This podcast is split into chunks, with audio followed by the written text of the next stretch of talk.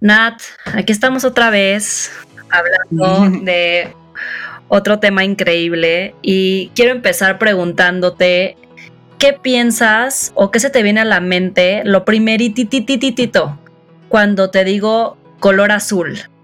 Está cañón. Em, te contestaría como la, la, parte como e, emocional hoy para mí que el azul, para empezar, es mi color favorito pero eh, la parte como mucho más genuina y, real es esta parte en la que eh, tienes ideas preconcebidas de que si tienes que relacionar ese color desde que estás chiquita, pues sí lo, sí lo vinculas al tema de, eh, no sé, o sea, de, de, un niño, ¿no? O sea, yo hoy en día, mis 37, no, pero si nos vamos mucho más atrás, pues sí, o sea, a mí de chiquita, la neta, no me vestían de azul. O sea, posiblemente a los 8, 10 años ya con los jeans y bla, bla, y ahorita pues soy una niña tomboy un poco, eh, pero, pero no puedo mentir que, que en esas ideas preconcebidas, pues hasta un color, ¿no? Para, para segmentar todo. Totalmente, es como qué nos enseñan, cómo estamos predeterminadas cómo le ponemos una etiqueta a un color, cómo le ponemos etiqueta a una emoción, cómo le ponemos etiqueta a un rol, ¿no? Y es justamente lo que vamos a hablar hoy eh, de estos roles que están tan en nuestra cabeza porque pues es lo que nos han enseñado de lo que es ser mujer o lo que es ser hombre y cómo vamos y el deber ser y lo que tiene que ser. Totalmente. Y cómo vamos aligerando desvaneciendo como estas este pues estas definiciones y, saber que realmente un color, un rol no es lo que nos define en, nuestro, en, género, ¿no? Y nos encanta hablar con Jorge Fajardo de esto porque tiene unas ideas muy atinadas sobre cómo vivimos cada uno nuestros roles de género. Pues vámonos al episodio poner el mito sobre la mesa y descubrir las distintas caras de la moneda hasta llegar al hecho. Es un espacio donde dejamos en la puerta los juicios y hablamos abiertamente de temas tabú con los que crecimos social y culturalmente, como el sexo, la vida en pareja, finanzas, maternidad, carrera laboral, salud y bienestar. Nos acompañarán diferentes invitados, tanto especialistas como gente que a partir de su experiencia nos revelan una parte de su verdad. Somos Natalia Ferriz y Paola Reiner. Este espacio es para ti, para nosotras, para todas las que quieran caminar juntas del mito al hecho. Bienvenidas a un episodio más de Del mito al hecho. Hoy tenemos a nuestro primer invitado hombre de la segunda temporada del podcast y estoy particularmente nerviosa porque es uno de mis mejores amigos, es de las personas que más quiero y admiro, además de ser un comunicador nato, así que pues esperamos estar a la altura. Eh, bueno, él no es solo una de las mentes más creativas y poderosas que conozco, sino además tiene un talento para hacer 800 cosas de forma impresionante. Es cofundador de Hunters Media, donde realizan contenidos que le han dado la vuelta al mundo como I'm Mexican o No hagas lo fácil de Juan Pazurita. Él es emprendedor, productor en tecnología y entretenimiento. Baila, canta y según yo, hasta actúa. Pero bueno, tranquilas niñas, mi amigo es casado. Lo que sí les puedo decir es que es de esas personas que siempre querrán cerquita de sus vidas. Bienvenido del mito al hecho, Jorge Fajardo. Qué bonita introducción, muchas gracias. Oye, Fajardo, pues te tenemos aquí porque, pues más que ser un experto, eh, nos gustaría que nos hablaras desde tu experiencia, pues eres un hombre millennial de 33 años, ¿no? Para mí un hombre puente entre generación X, seguramente muchos de de los papás jóvenes de las que nos escuchan y la generación Z, hermanos, sobrinos que hoy tienen 18 o 20 años, ese puente que entiende un poco más de dónde venimos y hacia dónde vamos, ¿no? Eh, como no tienes claramente, y yo que te conozco pelos en la lengua, hemos querido tocar este mito contigo, ¿no? Eh, al final, a los hombres les ha tocado por educación, por cultura, por costumbre, el rol de ser los fuertes, los proveedores, los insensibles, ¿no? Y durante mucho tiempo ha sido así. Los roles como estos roles enérgicos de género y también como que los estereotipos y las normas sociales, a ustedes los han puesto en, en como en un lugar, ¿no? O, en, un, o en un cajón que los estereotiparon con este armazón de, de dureza y de insensibilidad, ¿no? Sin que en realidad nadie les haya o sea, nadie les haya preguntado tampoco, sobre todo estas nuevas generaciones, si están felices o conformes con ese rol, ¿no? ¿Crees que esté cambiando un poco en las últimas décadas y en qué parte del camino crees que te encuentras tú? Eh, pues primero que nada, nada eh, creo, que es una gran responsabilidad, como bien lo mencionas, tener la oportunidad de hablar de esto y como lo acotaste al inicio, creo que también tiene que ver mucho con hablarlo desde, por un lado, la experiencia y otro lado, eh, el conocimiento de cosas, porque este tema se ha vuelto muy apasionante para mí a partir de que identifico el punto en el camino en el que estoy, que es tu pregunta, ¿no? Eh, a, partir de que yo por curiosidad creativa e intelectual empiezo a, rascarle y escribir o buscar crear piezas de comunicación que atiendan este, este asunto, ¿no? Que es pues la, la masculinidad como una superestructura, ¿no? Y obviamente toda esta toxicidad que viene de la que se ha venido hablando los últimos, ¿qué será? 5 o 10 años de manera más enérgica, ¿no? De esta masculinidad tóxica, de la cual pues todos nos queremos deshacer, pero es muy complicado porque no la podemos identificar eh, y nos cuesta trabajo enunciarlo en el día a día. Particularmente yo te diría que eh, mi encuentro con, esta, con este cuestionamiento sobre mi propia masculinidad y esta superestructura viene precisamente a partir de mi entendimiento de mi relación eh, romántica o de mi relacionamiento romántico con, las mujeres, ¿no? Y el, y, el, y el tratar de entender por qué yo desde mi propio matrimonio, desde mi propia relación, hay cosas que no me hacen sentido, que quiero seguir o no seguir, y entonces al buscarle una respuesta a esas cosas que ya íbamos disectando durante el, episodio, es que empiezo a hacer cuestionamientos muy profundos sobre lo que para mí significa o ha significado ser un hombre, ¿no? Eh, eh, ¿Qué cosas sí debería hacer? ¿Qué cosas no debería hacer? Eh, y, y, cuando pongo, quiero ser muy enfático en esta palabra, que es debería, ¿no? Porque es la que más nos hace mella en, la nuca, en la parte de atrás de la nuca, que es ¿Cómo, ser. Exacto, ¿cómo debo ser? Eh, si nos remontamos tantito a la generación anterior, tú dijiste, me describiste de esa manera como, como una persona puente. Um, tenemos estos, estos bloques generacionales con los, con los que los marqueteros estamos acostumbrados a vivir, ¿no? Que la generación X, los baby boomers, los millennials, los generación Z, que no son más que clústeres pues, de marketing al final del día, o tan bueno, también un poquito antropológicos. Pero un punto con el que quisiera empezar es darnos cuenta que hasta antes de nuestra generación, eh, el, deber ser era pues básicamente dictado por nuestros papás, ¿no? Por nuestras figuras paternas, que a su vez se lo había dictado su figura paterna y venían eh, pues de, siglos y siglos de transferencia cultural de los mismos patrones, ¿no? El hombre debe ser A, B, C, D, E. Vamos, vamos a hablar de lo mínimo, vamos a hablar de a los hombres les gusta el azul, los hombres usan el pelo corto, los hombres no lloran, ¿no? Ese tipo de cosas como muy, muy, muy específicas son con las que nosotros crecimos pero eventualmente conocimos un mundo completamente diferente por todos los movimientos sociales. Entonces, simplemente, y con eso voy a parar y, abrimos la discusión, simplemente con el cuestionamiento de la, de la preferencia sexual, ¿no? O sea, el verdadero cuestionamiento de la preferencia sexual empieza a, a destruirse un poquito de este cascarón tan fuerte que es esta masculinidad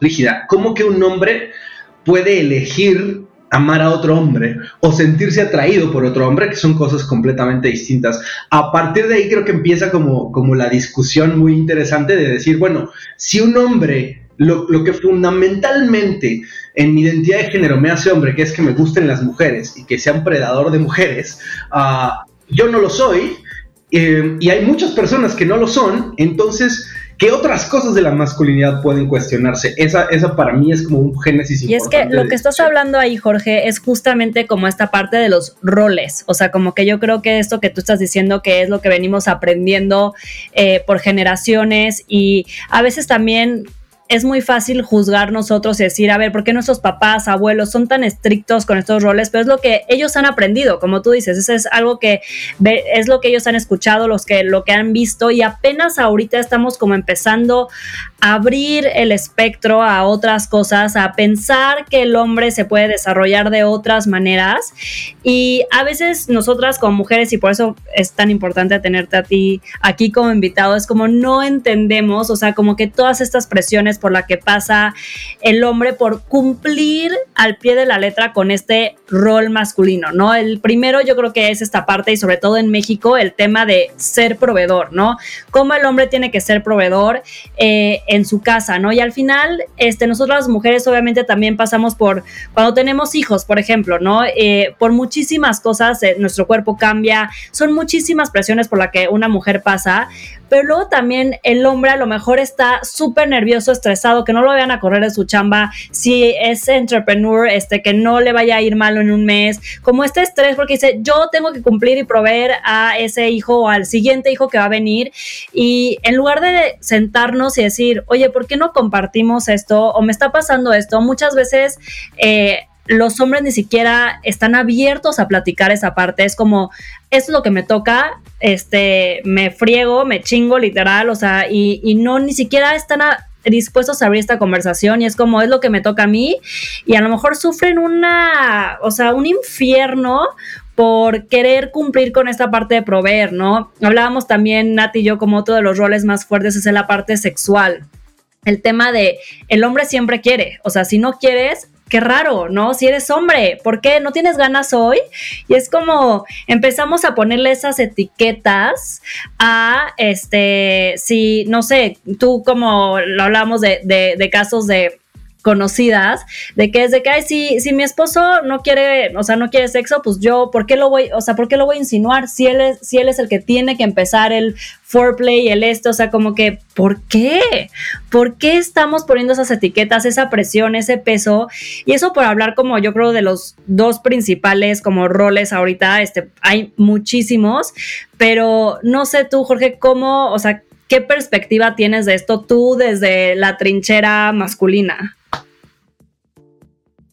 Mira, cuando yo comencé a hacerme estas preguntas que tiene, pues, que será cinco o seis años, eh, de, forma más profunda, como, como les dije al principio, más por curiosidad eh, creativa, de decir, ok, esto creo que es algo que está cambiando en el mundo y yo quiero escribir sobre eso, yo creo que crear piezas de contenido sobre eso.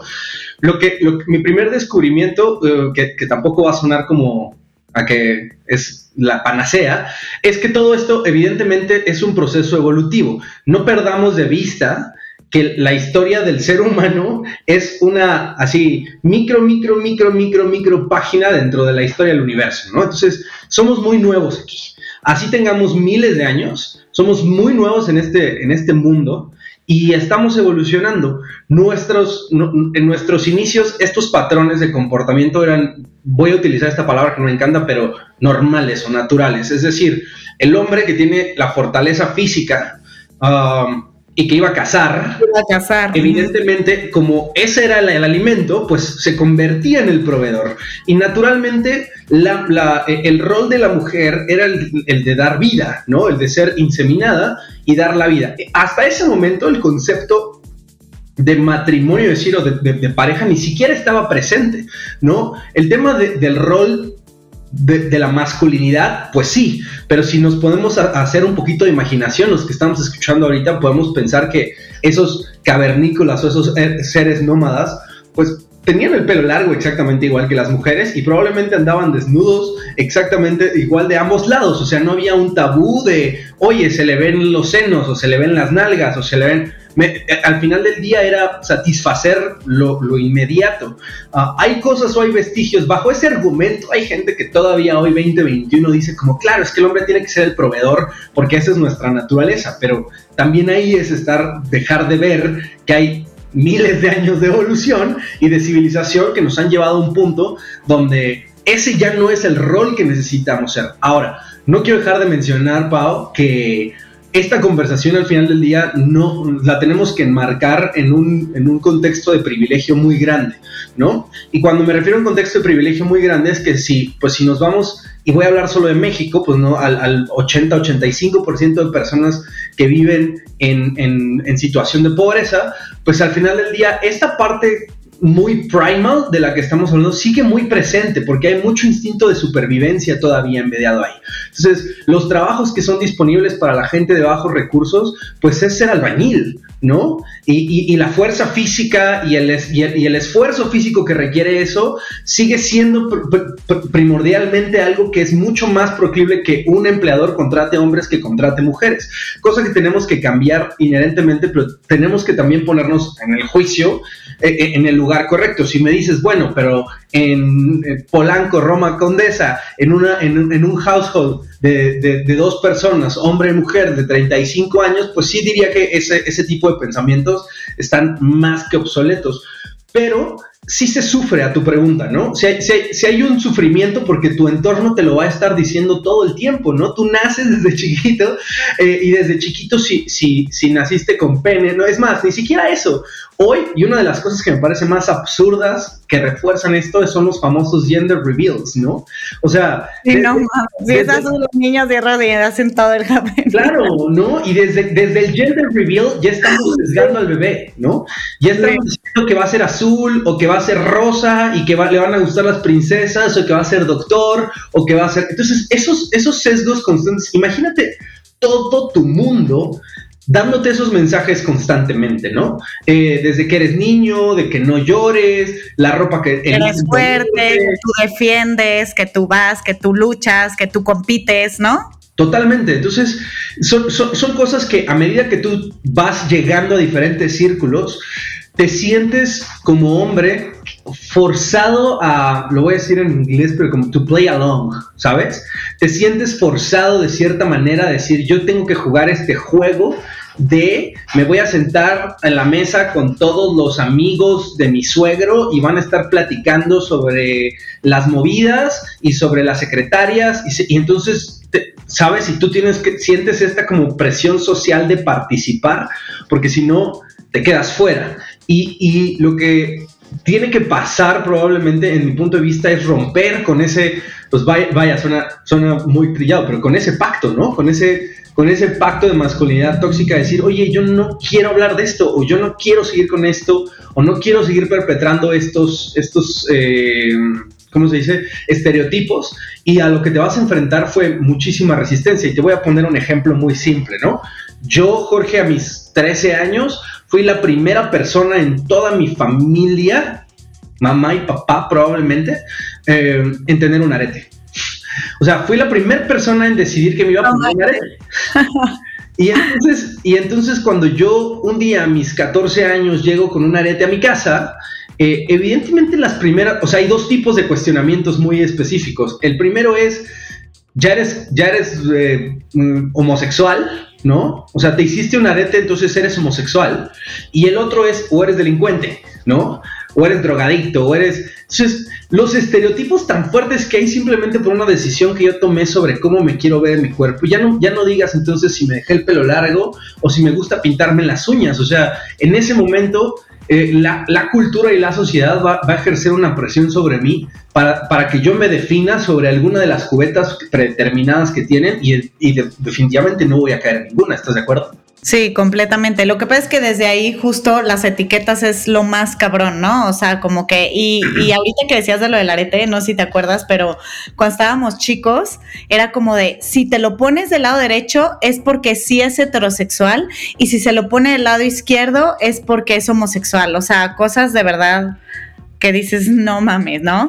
Y en, y en este punto, como hemos ido evolucionando, Jorge, eh, obviamente digo, y ha pasado a lo largo de, de, sobre todo la última década, y empezaste diciendo eso eh, al principio y tiene toda, o sea, sí, tienes toda la razón, cómo ha ido evolucionando también este tema de la masculinidad tóxica versus la parte eh, de, de, como esta lucha femenina, ¿no? O sea, de, equidad de género, del respeto eh, en, muchos sentidos, porque a las mujeres también nos catalogan, nos ponen en ciertas cubetas, ¿no? Y al final también como mujeres nos hemos dado cuenta que pues somos más que un horno, ¿no? Para dar vida, ¿no? Este, y, y muchas más cosas. Y a lo que ahora se, le, se está enfrentando esta nueva masculinidad es esa una parte femenina que busca más cosas, que quiere más cosas, que va por más cosas, que se cuestiona muchas más cosas y que cuando vives en pareja, eh, hablando ahorita heterosexual, por ejemplo, ¿no? En, como es tu caso, con Dani, te das cuenta que, puta, tu pareja puede tener los mismos logros profesionales que tú, puede llegar incluso a ganar más dinero que tú, y pues hay muchos güeyes que a la fecha se siguen achicando porque, güey, o sea, ¿cómo mi esposa va a ganar más que yo o va a brillar más que yo, no? Y es algo muy cañón de, empezar a romper esos, esos como paradigmas. Es que, eh, mira, contándote, o sea, entrando a esa historia que dices, eh, y, sin, sin, miedo, más bien, con un poquito de miedo son, sonar como este white savior o, que tenía la, la, idea correcta, pero es un tema más como intuitivo en, al, al, momento de construir tu relación de pareja. Evidentemente uno llega, uh, y cuando digo uno es nosotros en, en millennials, eh, millennials early or late, que estamos transicionando entre formas de pensamiento pasadas y nuevas formas de pensamiento y estructura sí nos tocó llegar a este primer momento de pareja donde dices, ok, voy a seguir el rol, ¿no? O sea, me toca a mí, es normal que yo gane más porque soy hombre, entonces es normal que yo aporte más, pero es esta, esta, esta palabra, ¿no? Normal, normal, normal. Eh, en mi experiencia lo que sucedió fue que sí, efectivamente mi pareja eh, es tres años más grande que yo, sale de la universidad antes que yo y comienza su vida laboral antes que yo. Es esa diferencia en, una etapa temprana hizo, y siempre lo hemos bromeado Dani y yo, que en, nuestra etapa de noviazgo, pues Dani pagaba todo, o sea, y me invitaba a cosas y me llevaba porque era más grande y tenía mucho más disposable income. Cuando los dos llegamos al mismo mercado laboral, y eso fue, fue interesante, um, evidentemente se vieron todos estos sesgos de los que ya se han hablado demasiado sobre en el, en el workplace, ¿no? Yo empiezo a crecer más rápido, yo empiezo, yo empiezo a tener aumentos eh, salariales mucho más rápidos. Y digo que tiene que ver con dos factores. El factor uno tiene que ver con, con, la ambición y las oportunidades. Ah, más bien, el factor uno son las oportunidades y el segundo es la ambición. Um, y ahí nos damos cuenta, Dani, yo, que, que, que la falta de ambición de su parte, o la supuesta falta de ambición, no, era, no estaba enraizada realmente en, en una decisión personal sino en una preparación como súper cognitiva de decir, es que yo no tengo que aspirar, porque yo, mi rol dentro de esta relación es irme preparando para jugar mi papel que es ser mamá, ¿no? Y, crear esta familia. Cuando llega la conversación, ya avanzados como pareja, él, oye, pero ¿y si no queremos tener hijos? Pues yo no quiero y tú tampoco, no, yo tampoco ahorita. Entonces ahí viene un choque muy fuerte, porque es, bueno, entonces, ¿qué voy a hacer? Si no vamos a, si no, si no vamos a tener hijos, yo cuál es el rol que juego en esta relación. Y obviamente te digo, no quiero hablar por ella, porque eh, ella puede contar exactamente su propia parte. Como yo lo viví, fue, fue un cambio completo, ¿no? Y lo que sí nos funcionó en términos muy tangibles fue decir, a ver, nosotros somos un equipo y necesitamos aportar lo mismo. Esta, esta relación tiene que ser equitativa. Entonces, si tú tienes cinco pesos para aportar, yo aporto cinco pesos, ¿no? Y vivimos con, los, con esos 10 pesos que nos alcance. Oye, Jorge, pero es que tú haces 100 y yo hago 10. No importa. Vivamos con los 10 con los que nos alcanza para que mantengamos esta relación de equidad siempre. Porque en el momento en el que yo ponga 50, mi 50 y tú pongas tu 50, se va a ver el desbalance y en ese momento que se vea el desbalance, van a venir cosas súper, súper negativas a, esta relación eh, eh, que, vamos a tener que lidiar con ello. Entonces, en términos de control, ¿no? Claro, claro, porque como dice por ahí una buena amiga que tenemos, el que paga pide las canciones. Siempre. 100%. Yo lo veo con mis amigas. El que paga decide a dónde ir a vacacionar, a dónde este, van a comer ¿a dónde van a cenar? Pues sí. entonces creo que sí es muy difícil porque como hombre me parece que, que es complicado el ceder ese control, ¿no? O sea, si la superestructura te está diciendo que lo tienes y el mundo te está diciendo que lo tienes económicamente, ¿por qué lo cederías? ¿Por qué, por qué dejarías ese, ese, pequeño poder que tienes. Pero sí creo que es una responsabilidad que tenemos todos como hombres, ¿no? Es una responsabilidad que tenemos de, de impulsar a nuestras parejas del género que sean, ¿eh? Um, hombres, mujeres. Eh, cuando, cuando, tú decides emparejarte, tienes que empujar que, que esa sociedad llegue lo más lejos posible y eso tiene que ver con que, pues, sea, ahora sí que como dicen, una cadena es tan fuerte como el más débil de sus eslabones. Y, no podemos llegar lejos si uno de esos dos eslabones está sintiéndose y es que lo que dices, como dices, Jorge, se dice muy fácil, ¿no? O sea, como que a ver, si yo tengo cinco pesos y tú tienes cinco pesos, juntémoslo, tenemos diez y, y con esos diez pesos vivamos. Pero ya ahorita en tu ejemplo en específico, lo que tú estás viviendo es, o sea, no quieren tener hijos ahorita, ¿no? Entonces, pero ¿qué pasa cuando sí la mujer quiere tener hijos y sí su carrera se ve estancada por un tiempo? Porque, o sea, lo he hablado con amigas, o sea, lo he hablado, o sea, el tema de que cuando tú tienes hijos, físicamente emocionalmente, no puedes seguir chambeando, o sea, sí tienes que vivir un, un momento de parar realmente cuando el hombre a lo mejor no realmente, o sea, si no decide tomarse el paternity leave, claro que puede seguir su vida normal y puede seguir creciendo. Y tú ahorita lo dijiste, sin tener hijos, este, tus aumentos, tu crecimiento profesional fue mucho más rápido que el de las mujeres. Y eso es, eso es un fact, o sea, es algo que vivimos en la sociedad y es fuertísimo cuando un jefe está por contratar entre un hombre y una mujer que tienen los mismos skills. Probablemente se va a ir por el hombre por el tema de que sabe que no va a haber, este, a lo mejor voy a parar para tener hijos, ya sabes. Entonces, este, es como muy fácil como en papel decir, bueno, tú cinco pesos, yo cinco pesos y, listo. Pero muchas veces sí hay esta desigualdad económica o que las mujeres sí tienen que parar un tiempo en cuestión de profesional y sí se va abriendo este gap en crecimiento económico, ¿no? Entonces, ¿cómo, ¿cómo, podemos hacer, o sea, desde tu perspectiva, cómo crees que ha, o sea, qué ha funcionado contigo o qué has visto en, en amigos, en en familia, que podamos hacer o, que los hombres puedan hacer, de, hablas de una responsabilidad, ¿no? De que los hombres tenemos una responsabilidad de ir como cerrando este gap, pero ¿cómo? ¿Cómo le hacemos? O sea, ¿qué, ¿qué, crees que podemos empezar haciendo? ¿Cuál sería como el step cero o el step uno para arrancar? Me, encanta el tema de step cero, de step uno, porque justo lo estaba, mientras hablabas, lo estaba pensando en cómo deconstruirlo en diferentes pasos, ¿no? Yo creo que el step cero es la aceptación. Ah, hay muchos hombres que siguen en la etapa de creer que esto que estamos hablando no es cierto, ¿no? O que, no existe una brecha salarial, que, no existen las cosas que estamos nombrando, evidentemente que, minimizan todo el tema del feminismo. Eh, si, no tienes este nivel mínimo de, de aceptación, empatía. empatía.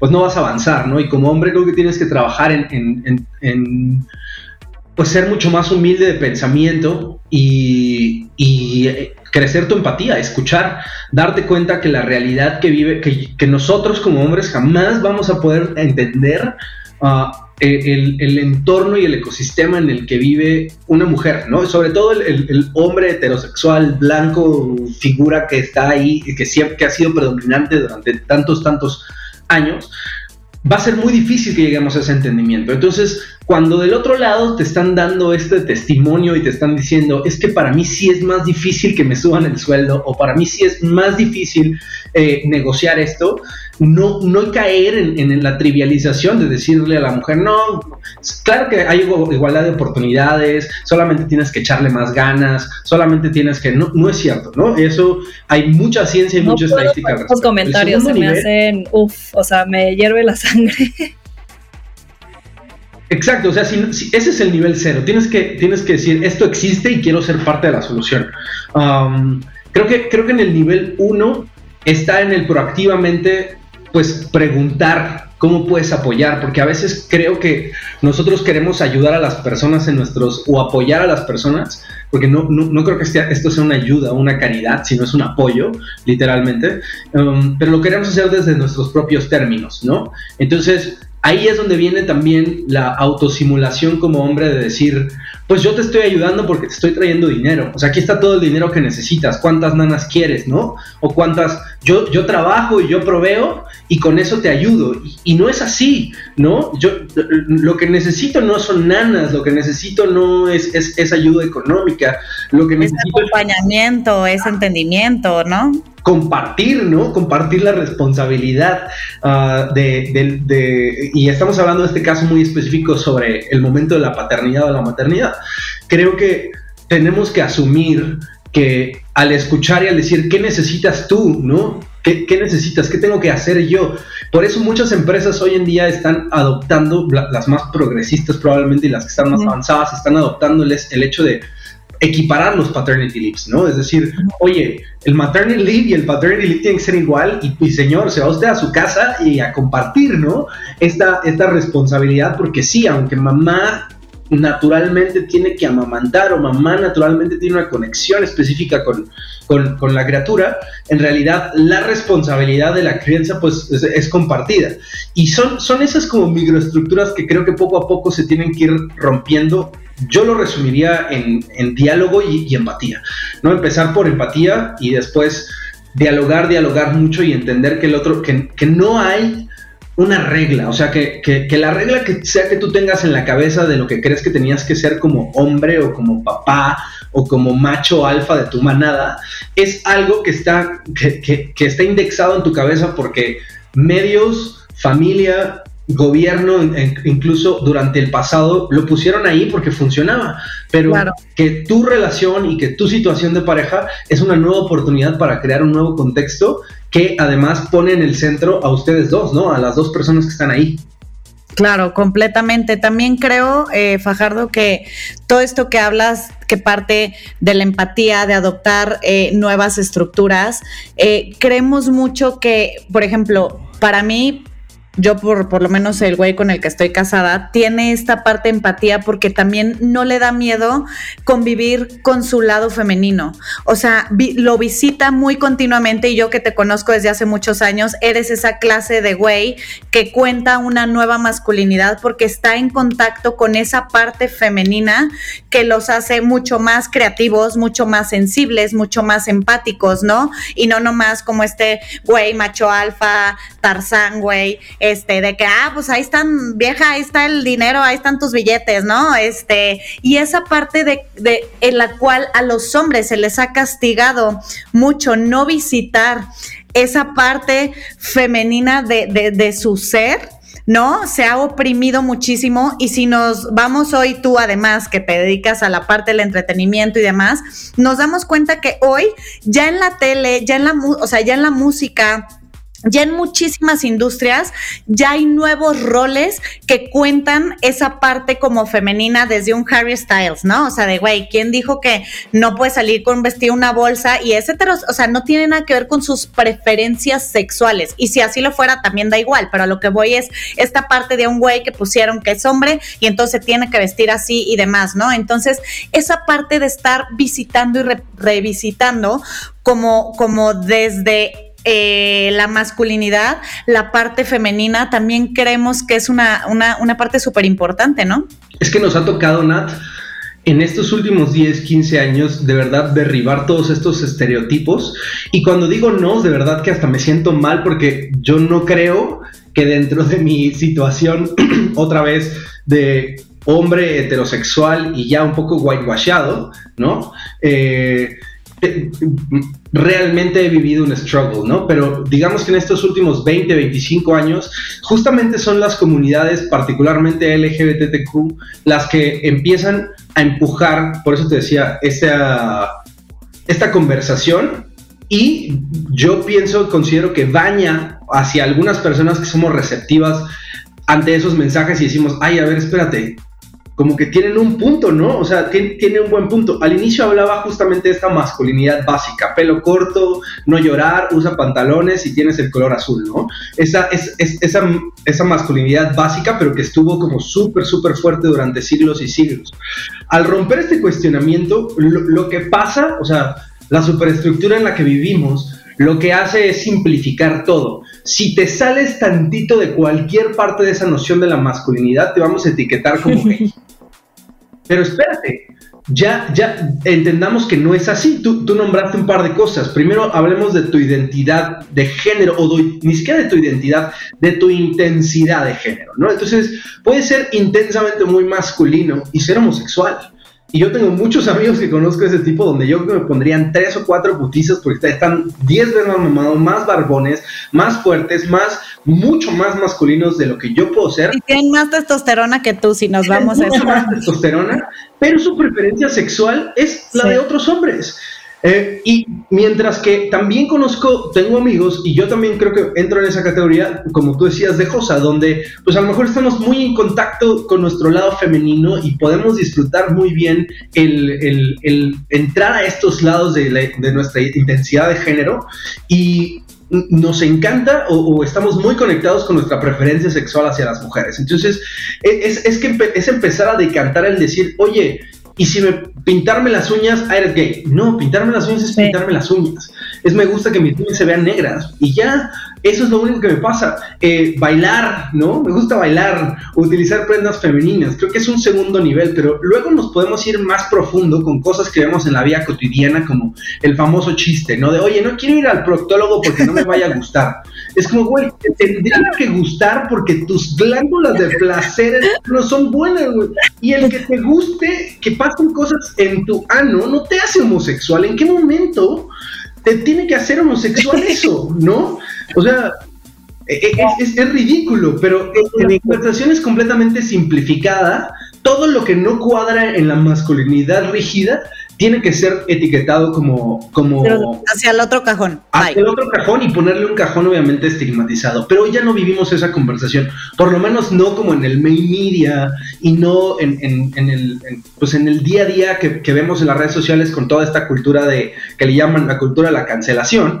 Pero es porque empieza a haber mucho más empatía. Empieza a haber gente que levanta la mano y dice, mira, pues ¿qué crees? A mí me gusta vestirme de mujer, pero me gustan las mujeres Simplemente abrazo muchísimo el hecho de que la ropa de mujer me parece más divertida o me siento más bonito o me siento mejor con un arete que, cuelga de mi oreja y, eso me hace sentir bien. Entonces, creo que estamos a este último, pues ya es un nivel súper avanzado contra el ejemplo que puso Pau al inicio, de me duele que mi mujer gane más que yo. Entonces, imagínate cómo pasas de me duele que mi mujer gane más que yo a puedo, puedo usar una falda con comodidad, pues hay muchísimo trecho. O le robo la falda a mi mujer. Es que es, ir, es ir aligerando los, los juicios, o sea, aligerar los juicios e ir borrando esas líneas que definen un cajón y definen el otro. O sea, yo justo hablaba del tema de la falda, de cómo antes el, las mujeres vestirse de pantalón también era como, como el pantalón es solamente para los hombres, o de, o ya sabes, o de traje completo, o sea, y ahora ya puedes ver una mujer con saco, con pantalón, y es como, ah, es normal. Lo mismo la falda, o sea, la falda para nosotros es de mujeres, porque crecimos con eso y toda la vida nos han enseñado a eso, y pues verlo de otra forma es muy, es muy difícil porque estás acostumbrado a verlo siempre en mujeres, pero ya conforme vayamos avanzando, yo creo que eso se irá como desconstruyendo y luego la falda también va a ser para los hombres y la falda va a ser una falda, no va a ser algo que este, define mi género. Entonces, eh, pues me encanta, eh, Jorge, que estemos hablando de esto. Ya se nos está yendo el tiempo, entonces nos vamos a tener que ir con la dinámica de mitos, que es con lo que cerramos siempre los episodios de Del mito al hecho. Entonces, te vamos a decir, Nati y yo, algunos mitos y tú ahí nos vas a platicar un poco de tu experiencia o qué te hacen sentir estos mitos, ¿no? Y me voy con el número uno, que lo hemos como estado medio viendo durante el episodio, pero eh, me gusta mucho y creo que es algo que este, va a resonar en muchas mujeres, pero es esta parte que el mito es, en una relación, el dinero es poder. Yo, creo que esa es realidad todavía, tristemente, ¿no? En mi, punto de vista, eh, es una realidad. Lo, como lo, ahora sí que framearía mejor, es que para evitar que el dinero sea poder, siempre se tiene que buscar una situación de igualdad y equidad, ¿no? Es decir, que los dos o las dos personas que estamos involucradas en esta relación estemos poniendo exactamente lo mismo. Y aquí les quiero contar una anécdota bien breve, pero bien eh, interesante de, discusiones que pasan con nosotros. Alguna vez, eh, eh, teniendo pues, discusiones con Dani, me decía ella, oye Jorge, es que yo creo que no valoras el hecho de que yo lavo la ropa y la doblo y la pongo en tu cajón, ¿no?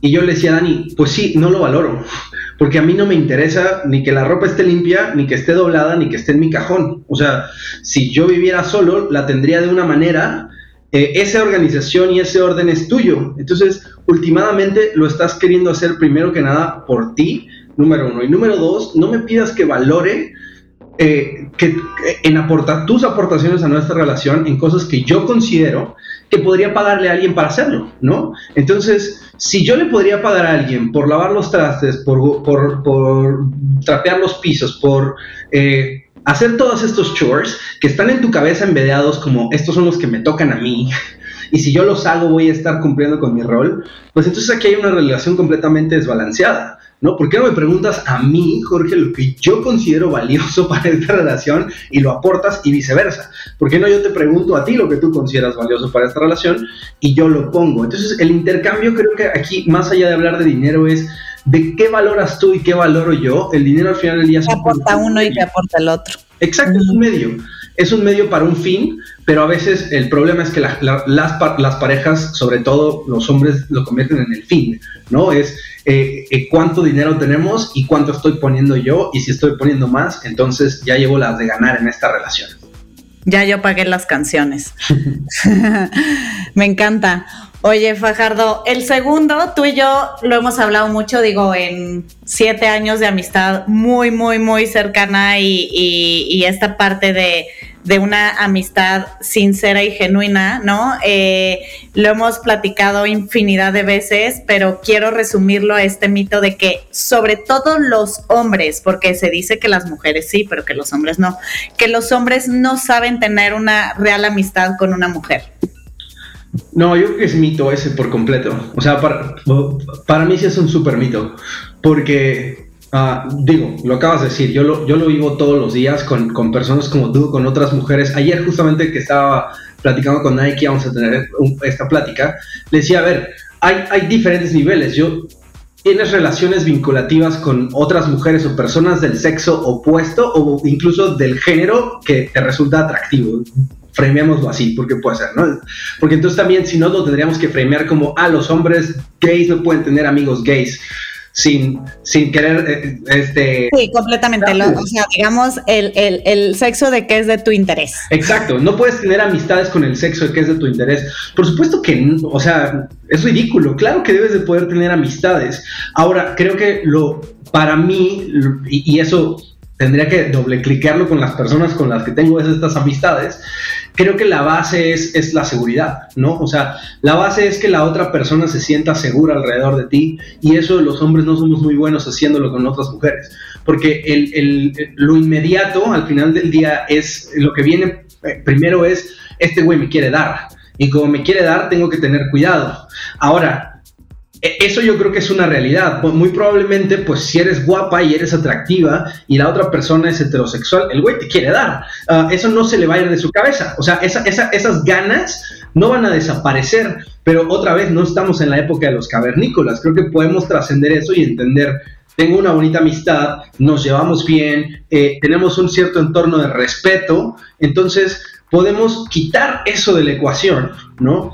Que va a estar ahí y va a estar presente y creo que es lo que hace es lo que hace que la gente diga no no se puede porque siempre va a querer meterse contigo no siempre va a tener un deseo pues sí porque sí no sé eh, siempre te va a llamar la atención lo que te llama la atención lo que lo, lo, que te mueve en tus fibras. Pero el hecho de que tú quieras actuar on it y ni siquiera actuar on it sino hacer el comentario, hacer algo, decir algo inapropiado, ponerte en una situación en la cual no quisieras, todas esas cosas son las que, pues evidentemente dañan muchísimo la posibilidad de una amistad, pero para mí es un mito por completo.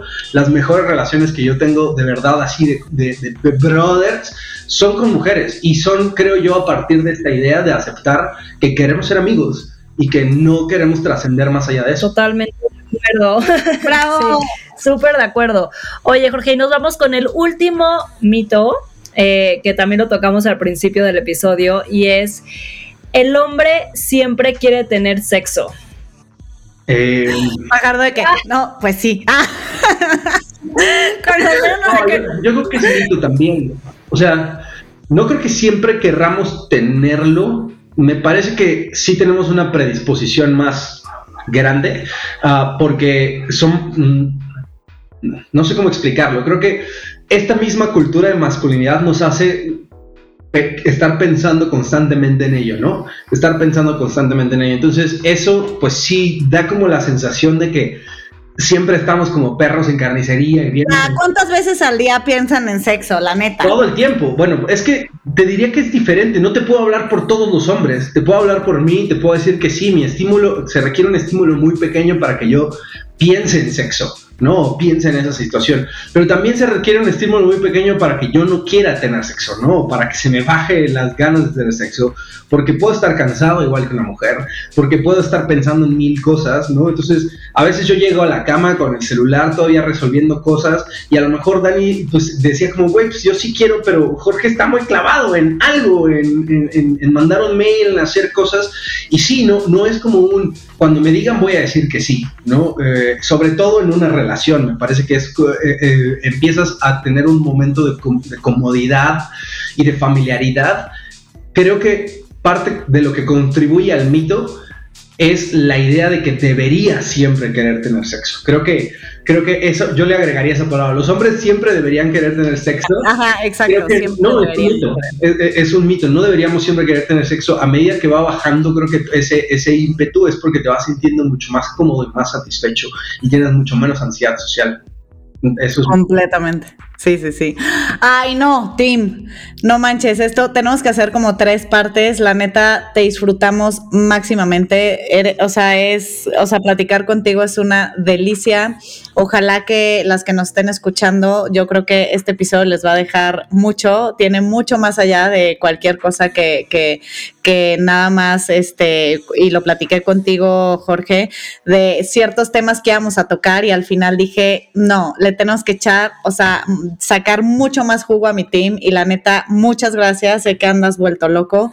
Gracias, gracias. Sigan a Jorge Fajardo en Instagram, es muy cagado. Ahora trae la onda de los memes, este, de, postear los mejores memes que leían y está muy cagado. Es arroba Jorge Fajardo. Sigan a Del Mito al Hecho en Instagram. Si les gusta el episodio, compártanlo y pues gracias por estar, gracias por estar aquí, Tim.